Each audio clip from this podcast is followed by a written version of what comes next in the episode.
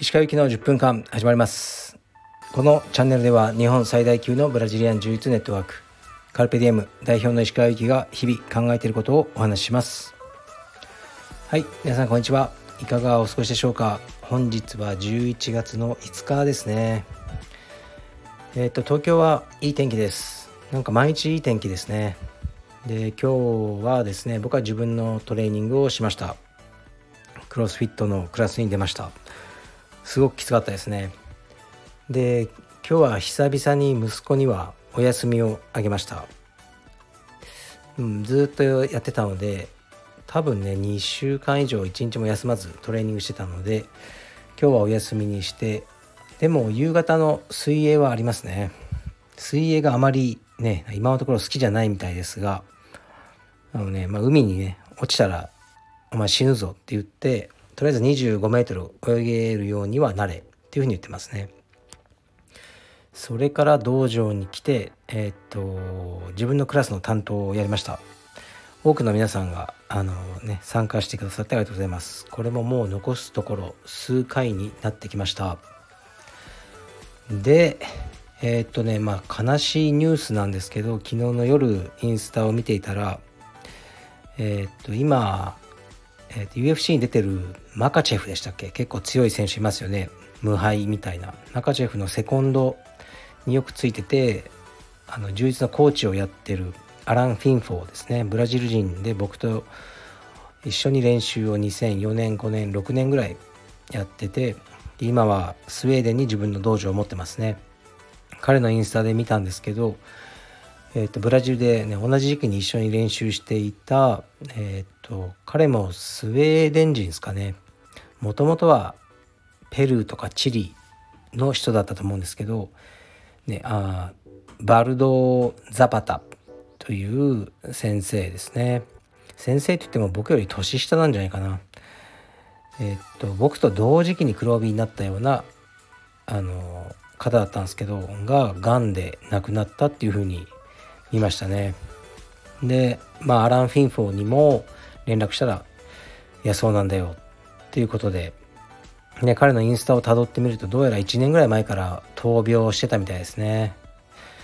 いや残念ですね。そのブラジルで一緒に練習してる時もすごくほんといいやつでお世話になりましたね。僕、まあ、みんなそうなんですけどすごい疲れてるんですね練習の時。そしたらあの勇気いいものがあるぞって言って薬局に連れてってくれて注射針とビタミン B12 の液体をなんかね買ってくれたんですね。ではっきり覚えてるんですけど液なんか小さい瓶に入ってるんですよね。それをこうデコピンでパーンって割って注射器でそれを吸ってでトイレでケツを出せって言われてえ？いや心配するな。とにかくケツを出せ。俺は家族に糖尿病の、ね、家族がいてインシュリンいつも売ってるから心配するな。って言って僕のお尻にそのビタミン剤を打ってくれましたね。これで疲れが取れる。とは言って何回かやってもらったかな。でそんな本当にいいやつだったんですよね。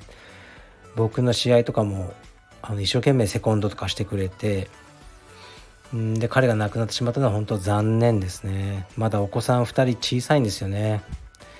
で日本に帰ってきた後も数回あの連絡とかしたりお互いのインスタを見てあ頑張ってるなとは思ってましたね。うんで一緒にお世話になった、ね、あのブラジル修行で荒牧くん。荒牧くんって分かんないか。今福岡でマスタージャパンという道場を主催している荒牧誠くんですね。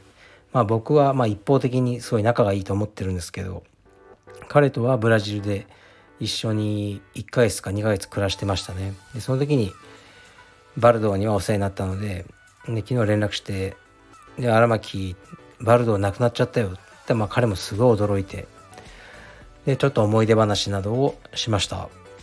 うーんやっぱね若くてもねすごく元気に見えたんですけどね充実も練習してて。それでもねやっぱがんには勝てないこともあるってことですね、まあ、こういうのがあると僕もすごく重いいろんなこと思いましたね。やっぱり結論はやり残すことなくあのうん生きようというふうに思いましたね。でまあバルドーも覚悟はしていたようでこの自分はただ存在するために生きてるわけじゃない、ね、自分の存在何かをなすために俺は生きてるんだとかそういう投稿をやっぱしてましたね。いろいろ思うところあったんでしょうね。あの誇りになるぐらいだったら俺は灰になるですよね、まあ、生きて意味がない存在になるぐらいだったらもう潔く灰になってやるとか書いてまあ彼らしいなと思いましたね。本当にレストインピースですね。あのご冥福をお願いします。でまたいつか会いましょう。そう遠くない将来にどっかで会えるんじゃないかなと思ってます。はい。では気を取り直して元気にレターいきます。石川先生こんにちは。質問です。柔術ジムに所属しテクニックを習う上で特定の先生を死と仰ぐことは至って当然のことかと思います。一方で若い女性がインストラクターを慕うのは受け入れられても男が男に対して行う推し活動や年配の女性が若いインストラクターをひいきすることが叩かれるのは不思議です。石川先生の場合慕われて嫌な生徒はどんな人ですか？疎ましいと思うことはありますか？お聞かせください。これからもラジオ楽しみにしています。はいありがとうございます。久しぶりに声が来ましたね。えー、っと、まあ、この人の言ってることをまとめると若い女性の生徒さんがその男性の先生ですよね多分言ってるのをえー、っとん？慕うのは受け入れられるけど男の生徒さんが男のインストラクターに対して行う推し活動はダメとされると。あと年配の女性が若いインストラクターをひいきすることは叩かれるのが不思議です。うーんそうなんですか。僕はあのそういうふうに思ったことなかったですね。あまりこう属性で分けてないですね。若い生徒さん年のねおじさんの生徒さんとか、えー、年配の女性そういうふうな分け方は僕の頭の中ではほとんどないですね。でうーんどっから答えればいいのかな慕われて嫌な生徒はどんな人ですか？いやいないですよ。僕あまり慕われないタイプなので隙がないじゃないですかあまり僕は。やっぱ人を好きになるってこううんなんか隙がある人がやっぱ可愛いんですよねみんな。だから僕はあまり人に慕われるタイプじゃないと自覚してるので慕われたいです。誰にでも慕われたいですね僕は。疎ましいと思うことはありますか？思ったことないです。誰かに好かれて。好かれまくりたいです。まあ毎日僕の自宅の前で待ってるとかそれは困りますけどそんな人発生したことないしあのないですね。で若いあでもねうん慕われて嫌ってことはないけどやっぱりこの全体的な文章を見て思うのはその若い女性が優遇されてるってことを多分この方は言いたいんでしょうけどそんなこともないと思いますけどね若い女性って道場にいて割と苦労すると思うんですよね。なんかただ充実の練習したいだけなのにこうねあの男性からこううんいやらしい目で見られたりとかセクハラ受けたりとかもすると思うので結構若い女性にとって道場ってどういう場所なんだろうなと僕は思いますね。であのまあ僕の場合は若い女性に慕われるのはまずいなと思ってますね。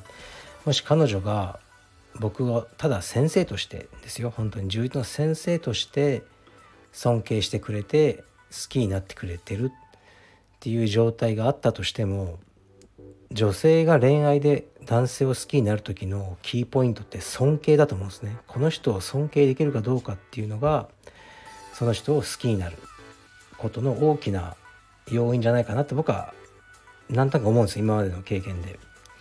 でだから先生って好かれやすいんですね。まずは先生として尊敬していただけるとしてそこまではいいんですけどそれが恋愛感情にグラデーションじゃないですか。こう白と黒で割り切れるわけじゃないからだんだんそのグラデーションが濃くなってっていつの間にか恋愛感情になるっていうのはあると思います。僕もその女性の生徒さんにうんまあ好きだということを言われることありますね。でもその時に、まあ、よく考えてください。多分あなたは僕のことを先生として尊敬してくださってるのと恋愛感情を混同してませんかっていうような話をしたことありますけどそういうことが起きえてしまう。で起きえた時に僕はあまり得しないですよね。だからあの僕は若い女性がもしいるとしてあ実はねもう全然いないんですよ青山道場は。ほとんどいないです。もう数名です。で僕はほぼコンタクトないんで。あの僕はやっぱすごく危険だとまあ申し訳ない申し訳ないけど思っちゃいますかね。僕のことを慕ってくれる女性の生徒さんがいたとしたら若い方。でこれってもう自分を守れないんですよね。で普段からこう仲良く周りから見ても仲良く見えてしまうじゃないですか。で足利先生若い子だからちょっと鼻の下伸ばしてとかいくらでも言えちゃいますよね。で体も触れ合う競技だし。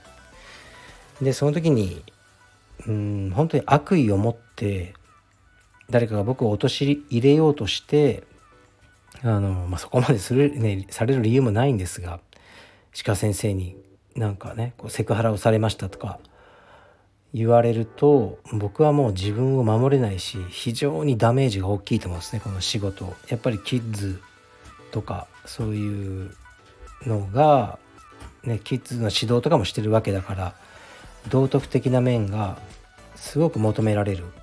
別に自分は道徳的な人間ですよって言ってなくても勝手にそういうのがすごく求められる職種なのでダメージが大きいので、まあ、その総合的な判断として僕はあまり若い女性の生徒さんがそんないないんですけど、まあ、残念ながら青山はいたとしてもほぼ何というかレッスン以外のあの接点は持つ気はないとは思ってますね。まあ、かわいそうなんですけどね。逆に塩対応になっちゃうかもしれないですね。で、結局この人は何を聞きたいんだかな。うん。まあ、慕われて嫌っていう生徒さんはいないです。みんなに慕われたいです。疎ましいと思うこともないです。うん、まあ、好きとか嫌いとかあんまりそういう関係じゃないですね。やっぱ仕事なんですよね。どこまでも。充実はもう僕にとっては。だからあまりないかもしれないですね。で多分カルペディウムはその地方の道場よりも生徒さんと先生の間に壁がある道場じゃないかなと思ってますね。なんとなく地方の道場とか行った時にまあいい意味でも悪い意味でも生徒さんと先生の壁がないなっていうふうに感じることが多いですね。はい。もう僕は最強の壁をあのね持ってます。ベルリンの壁みたいなね、まあ、いつか崩壊するかもしれないですけど。はい。じゃあ今日も頑張ります。失礼します。